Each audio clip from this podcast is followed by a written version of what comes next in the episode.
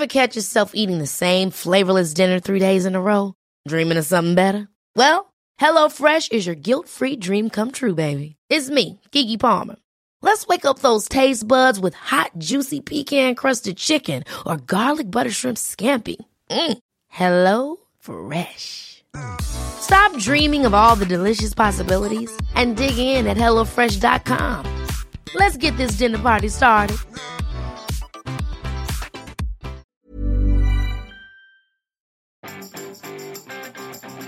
Vous vous réjouissez de pouvoir créer plein de contenu sur internet ce week-end Bonjour, bonjour, bonjour, bonjour, c'est Bertrand, votre coach web. Bienvenue dans ce nouvel épisode du podcast, épisode 316 aujourd'hui.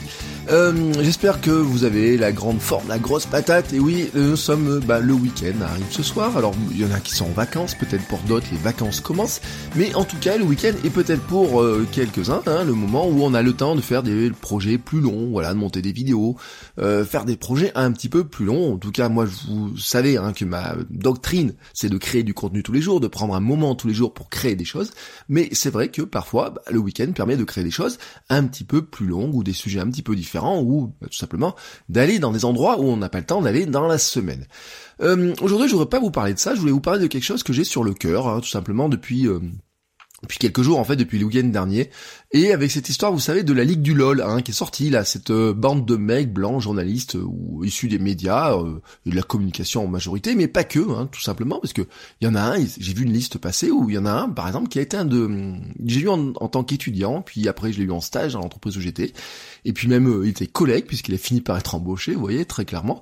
Bon, il avait un mur très très très très très douteux, hein, donc je suis pas très surpris de le retrouver dans la liste. mais bon, voilà, ils créé un petit groupe pour organiser des raids sur Twitter contre tout ce qui leur déplaisait, alors principalement des femmes, hein, notamment leurs collègues, notamment les collègues qui a refusé leurs avances, mais pas que en fait, hein, il y a eu des blogueurs, des humoristes, et plus on en apprend, et plus on se rend compte qu'en fait c'était des agissements extrêmement choquants de harcèlement, de volonté de destruction hein, de leurs cibles, des menaces, etc. Enfin, vraiment de la merde, quoi, vraiment, vraiment de la grosse merde. Alors leur ligne de défense à tous, euh, hors d'abord, certains ont fait un truc du style, euh, je vous emmerde, voilà, très clairement, hein, euh, très très distingué hein, de la part de certains. Mais au final, ils ont dû faire des excuses, et puis après, ils ont recopié la même lettre d'excuses, vous savez. Nous étions jeunes, nous ne savions pas ce que nous faisions, c'était, c'était systémique, c'était l'internet, c'était le Twitter de l'époque, c'est le Twitter de l'époque qui, qui, qui, fonctionnait comme ça, alors nous, eh ben, on s'est juste mis dans le Twitter de l'époque, on l'a fait comme ça. Voilà, leur défense fait de dire que Twitter de l'époque était ainsi, que c'était la jungle, que tout le monde se moquait de tout le monde, pire qu'Internet est ainsi, que Internet a toujours été comme ça, hein, déjà dans le Usenet, les groupes, etc., que c'était toujours ces comportements-là, alors ils appellent ça du flaming, du trolling, etc., mais que, voilà, à l'époque, tout le monde se moquait toujours, et que eux, ils ont fait que reproduire la même chose, etc., et qu'ils se sont bien amusés, puis qu'après, ça a dérapé. Bon, cette défense, vous l'avez compris, m'énerve beaucoup, parce qu'en fait, le problème, c'est que ce sont juste des mecs toxiques, inadaptés socialement. Je le dis très clairement, inadaptés socialement.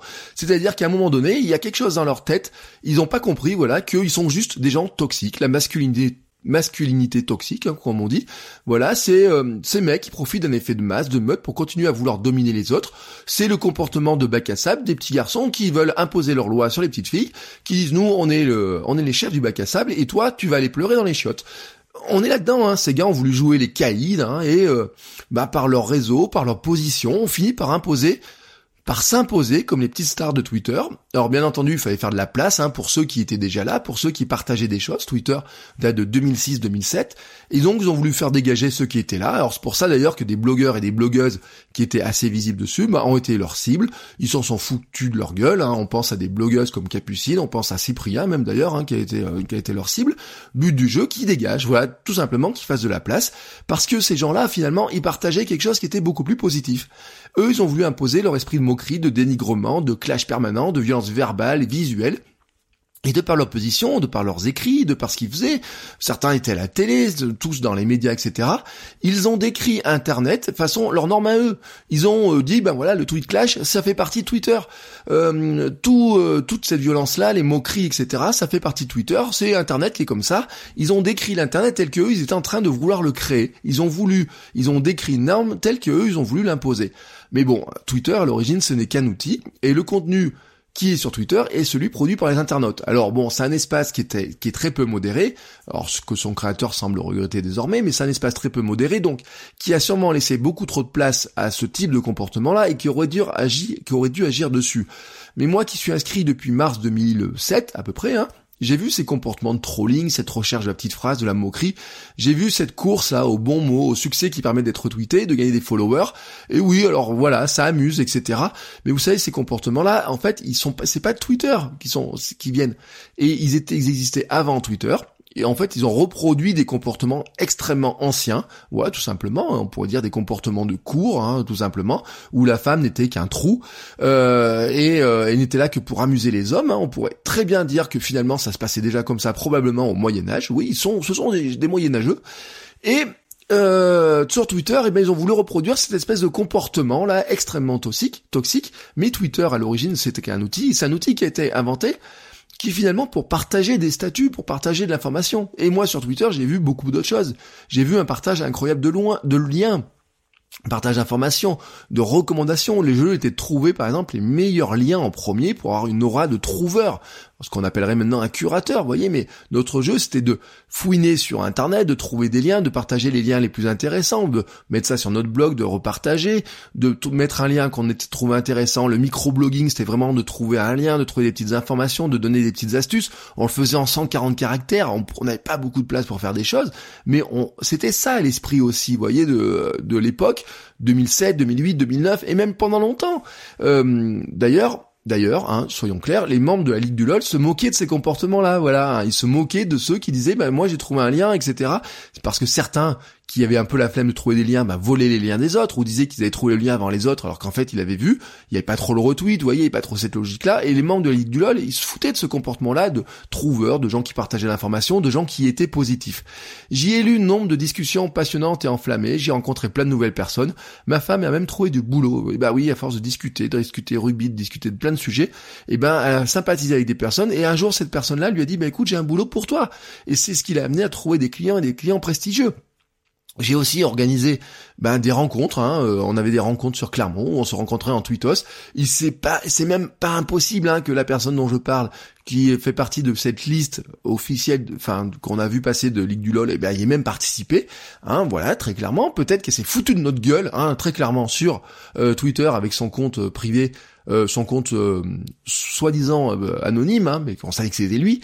et il y a même dix ans, j'ai organisé aussi un festival. C'était pile il y a dix ans, voilà, un festival. C'était un petit festival, on a organisé ça à plusieurs, où on a fait venir des gens que grâce à Twitter, avec des hashtags, etc. Voilà, tout le monde se réunit autour d'un bon verre, discute, etc.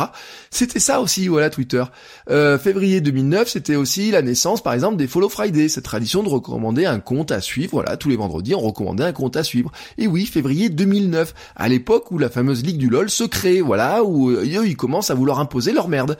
Mais ça a continué tout ça. Je veux dire qu'en fait, il n'y a clairement pas de fatalité à utiliser méchamment les réseaux sociaux. Ce ne sont pas eux qui créent cette violence. En fait, les réseaux sociaux, c'est un miroir. Contrairement à ce que certains veulent bien dire, c'est pas le Twitter qui crée la violence verbale ou quoi que ce soit. Par contre, c'est le fait que bah, ça s'installe et que les gens, bah, certains ont applaudi. Ils ont applaudi cette petite bande de gars qui avaient l'air sympa, etc. Ouais, ils passaient à la télé, ils étaient dans les magazines. Elle avait même dit que par exemple, un mec comme Vincent Glade était le mec à baiser de l'année. Vous voyez, il y a un truc comme ça. Alors que peut-être le gars-là, il l'a harcelé, il, il lui crachait dessus euh, toute la, toute la journée par ailleurs. Bref, vous avez compris, c'est un truc qui m'énerve, mais ce qui m'a énervé vraiment, voilà, c'est que de dire que le comportement voilà est abject. Franchement, c'est des comportements qui sont abjects et la ligne de défense de ces gars-là fut abjecte aussi. Voilà, se dédouaner, dire que c'est le système, c'est la société, euh, c'était on s'est pas rendu compte ou quoi que ce soit, c'est une chose.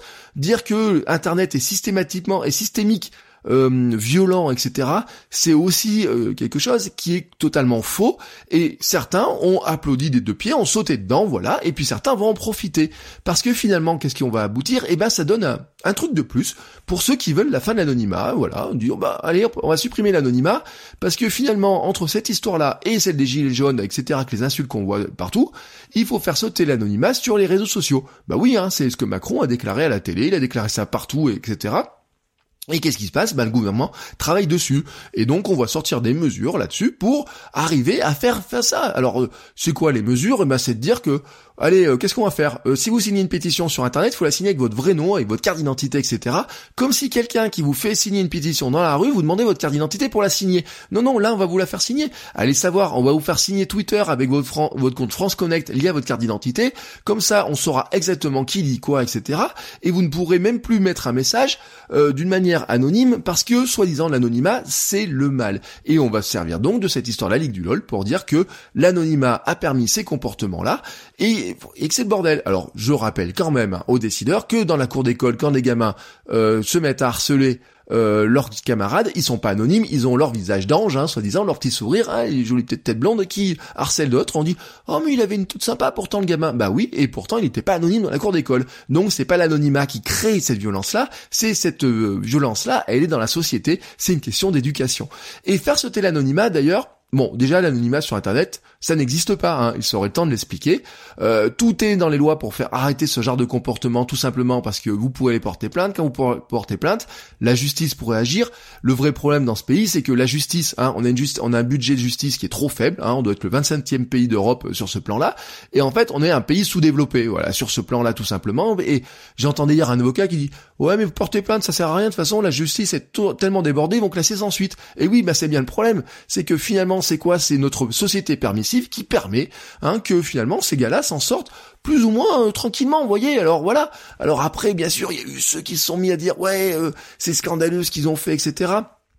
Je vous rappelle quand même qu'il y a Aurore Berger qui a commencé à dire que c'était scandaleux la Ligue du LOL, avait, avait, quand elle a eu connu les agissements il y a quelques années, dit qu'elle s'en foutait très clairement, voilà. C'est ça, cette permissivité. C'est pas euh, Twitter qui est permissif ou quoi que ce soit, c'est la société qui a, qui a été permissive là-dessus, notre justice a été permissive, etc. Quelques constats, hein, quand même, pour finir là-dessus, c'est que l'anonymat, hein, sur cette histoire d'anonymat, pour finir sur cette histoire d'anonymat, c'est que finalement, bah ces gens-là, ils ont opéré sous leur nom pour certains, mais avec des pseudos surtout qui ne masquaient pas vraiment qui ils étaient. Moi je vous dis, euh, franchement, il y en a certains, on savait que tel pseudo correspondait à peu près à telle personne ou quoi que ce soit, ça les empêchait pas d'agir. Et dans le petit microcosme de la société, leur fameux petit microcosme journalistique, etc., et eh ben ils se connaissaient, ils savaient qui était qui, et c'est ce qui est pas ce qui a empêché le truc. D'ailleurs, il fallait bien se connaître pour se coopter, hein, dire ah bah tiens c'est toi le connard hein, qui a mis euh, qui a mis ça dans la gueule à Capucine, ah bah tiens je vais t'embaucher. Bah oui, euh, forcément, il fallait bien se connaître, donc l'anonymat n'existe pas. À l'inverse, finalement, les victimes qui s'en sont mieux sortis de cette histoire-là, quand ils ont été victimes de ça, à l'époque, eh ben c'est ceux qui étaient le plus anonymes, c'est-à-dire ceux qui étaient, qui avaient une vraie distance entre leur compte euh, internet et leur vie privée. Daria Marx, hein, qui a été ciblée, hein, qui était euh, qui était euh, vraiment euh, la cible de, leur comportement, l'a expliqué très clairement. Elle a dit Daria, Marx, c'est mon, pseudo sur Internet, mais dans la vraie vie, j'ai un autre nom. Alors que des personnes, hein, je dis Capucine, c'est Capucine Bio, euh, Pio, hein, oui, son nom de famille, euh, vous savez, Babillage, hein, blog beauté, et eh ben elle, elle le prenait en pleine gueule. C'est-à-dire que quand on disait, euh, quand on pouvait faire le lien là-dedans, etc., quelqu'un qui entendait ça euh, quelque part pouvait lui foutre en pleine gueule quand il la croisait vraiment physiquement, vous voyez, très clairement. Donc l'anonymat a permis aussi de protéger certains qui sont, sont pris ça plein la gueule, mais qui avaient une vraie distance entre leur compte et qui ils étaient. Donc en soi, hein, franchement, on peut pas dire que l'anonymat soit le problème, il peut même être des fois franchement la solution, parce que c'est ce qui vous permet aussi souvent de dire ce que vous pouvez dire, la liberté d'expression, c'est aussi la capacité de pouvoir le dire euh, d'une manière euh, claire. Si on a besoin de s'exprimer anonymement, Peut-être, hein, peut-être, si on regarde l'histoire, peut-être qu'on va retrouver dans les publications anonymes, dans les journaux, dans les médias, dans les livres, les publications anonymes de livres, etc., des choses qui ont fait bouger la société. Peut-être, je sais pas. Ce serait intéressant, par exemple, que vous regardiez l'histoire, qu'on regarde l'histoire, et qu'on regarde peut-être que certains euh, grands euh, écrits ont été faits par des gens qui étaient anonymes et qui ont protégé leur liberté d'expression là-dessus, parce qu'ils ne pouvaient pas le dire sous leur nom. Voilà.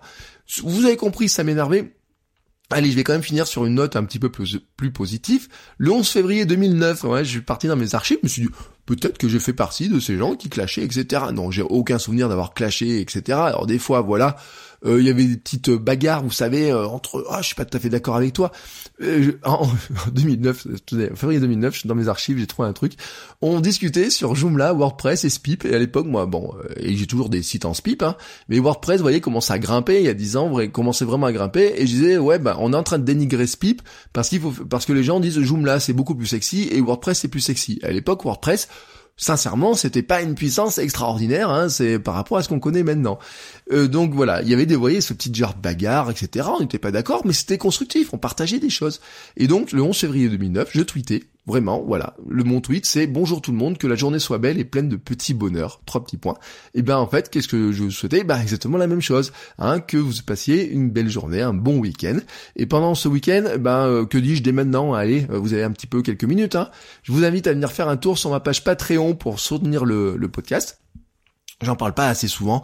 Euh, si vous donnez à partir de 1 euro par mois, hein, c'est par mois, c'est même pas par épisode ou par quoi que ce soit, vous avez accès au flux privé pour des épisodes complémentaires. Voilà, il y a en général un épisode par semaine privé sur lequel je vous explique un petit peu les coulisses, je vous explique où on va, je vous donne aussi accès à certaines astuces privées. Euh, ça donne aussi à des accès à des espaces privés du forum hein, qui sont réservés à ceux qui euh, financent le podcast. Des goodies à télécharger. Voilà, par exemple, tous les mois en ce moment, je propose un calendrier avec une petite citation, avec un calendrier, vous savez, pour cocher des cases, etc. Pour euh, aujourd'hui, j'ai créé quelque chose, des exclusivités et petit à petit bien d'autres choses. Par exemple, je dis à, dit à ceux qui écoutent le flux privé, je vais lancer des choses payantes dans pas longtemps hein, sur le sur le site. Mais quand vous saurez euh, quand vous financerez le podcast, il y a des choses que vous aurez en exclusivité. Et puis il y a des choses sur lesquelles ça vous permettra d'avoir des réductions, de payer moins cher sur des choses, etc. Bref, vous avez compris, le Patreon c'est vraiment la, poursuite de ça avec un côté plus privé, plus euh, communautaire, on va dire, voilà, entre dialogues. J'ai même, j'ai même lancé, euh, alors j'espère que j'ai oublié personne, et si certains patrons ne, les ont pas vu passer, sur Instagram, j'ai même rajouté ceux qui financent le, podcast, hein, les, les euh, sur Patreon, sur euh, Tipeee aussi. Je les ai même rajoutés dans mes amis proches, sur mes stories Instagram, en fait. Enfin, même mieux, je, je l'expliquerai la semaine prochaine pourquoi. Mes amis proches sur Instagram, en fait, j'ai personne, j'avais personne dans mes, dans ma fonction amis proches d'Instagram, mais en fait, ce que j'ai fait, c'est que j'ai ajouté bah, tous ceux qui financent le podcast et tous ceux qui participent de près ou de loin, donc vraiment des gens autour du podcast, pour donner des, des, des actus privés, vraiment qu'à ceux qui sont vraiment euh, au plus proche du podcast. Donc voilà, du moment que vous participez à la vie du podcast, vous aurez aussi accès à ces petites informations-là complémentaires, à toutes ces petites choses-là. Euh, c'est fait partie, euh, ben voilà, hein, parce que le, le, il y a des, des coûts sur le podcast, mais pas que sur le podcast, hein, sur tout ce qui va autour. Et donc ça fait partie un petit peu du financement de, de tout ce que je fais. Euh, sur ce, je vous souhaite à tous un très très bon week-end. Je vous souhaite un bon week-end plein de créativité, de création, etc. Euh, J'espère qu'il fera beau, qu'on pourra sortir, qu'on pourra faire plein de choses. Euh, je vous souhaite euh, beaucoup de positivité. Hein. Je le redis, mais vraiment, vous voyez, ça m'a énervé ce truc-là. Mais euh, les réseaux sociaux sont des outils. Hein, ce sont des outils, et en fait, un outil, ben, il est ce qu'on en fait. il n'est pas, il nous prédestine pas à, à, faire telle ou telle chose. Et pourquoi c'est important? Parce que on, a parlé de Twitter beaucoup avec la Ligue du LOL, mais si on regarde ce qui est en train de se passer, par exemple sur TikTok, pour les plus jeunes générations, si on est parent d'adolescents euh, et d'adolescentes, eh ben il y a, on va se rendre compte dans peut-être quelques années que le comportement de la ligue du lol euh, maintenant euh, se reproduit sur TikTok et que dans quelques années, eh ben va ressortir à peu près le même genre d'affaires, mais avec des choses qui sont passées par exemple sur TikTok et puis avant sur Snapchat, etc. Parce que finalement, bah, c'est les sociétés, notre société humaine n'a pas réglé, n'a vraiment pas réglé ce problème-là, n'a pas réglé ces, tous ces comportements-là. On peut dire qu'on a plein d'outils pour régler plein de choses, hein, euh, pour aller sur Mars, sur la Lune, pour aller partout où vous voulez, pour aller à toute vitesse. Mais en fait, y a, on n'a juste pas réglé le comportement entre êtres humains et comment vivre mieux entre nous. C'est ainsi, et les réseaux sociaux, ça fait, ça, ça met un coup de projecteur dessus. Mais franchement, oui, franchement, ça m'énerve. Ça m'énerve quand on dit que ce sont les réseaux sociaux qui provoquent ce type de comportement. Surtout, surtout que ça donne à ceux qui voudraient nous limiter dans ces espaces-là, qui voudraient limiter notre prise de parole, qui voudraient liberté, limiter notre capacité à utiliser ces outils-là pour s'exprimer, pour créer des business, etc. Bah vraiment du grain à moudre est vraiment un moyen de dire regardez, on va vous faire taire parce que franchement c'est trop le bordel. Donc à mon, à mon sens aussi, on doit aussi agir pour quelque part que bah, sauver un petit peu cette liberté-là. C'est aussi euh, là-dedans que dans cette année, je vous en reparlerai probablement par ailleurs, mais je pense que euh, vous voyez, ça me chauffe trop ces histoires-là, et je pense qu'on a des choses à défendre, comme on a des choses à défendre, telles que euh, le flux RSS des podcasts, etc. Et tout ça, je vous en reparlerai la semaine prochaine, tranquillement. en attendant, je vous souhaite à tous, donc je vous le redis, un très bon week-end, et je vous dis à lundi pour de nouveaux épisodes. Ciao, ciao les créateurs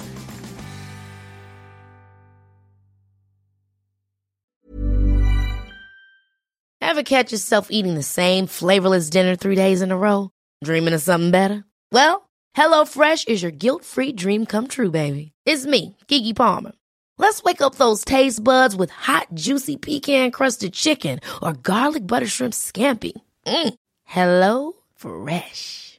Stop dreaming of all the delicious possibilities and dig in at HelloFresh.com. Let's get this dinner party started.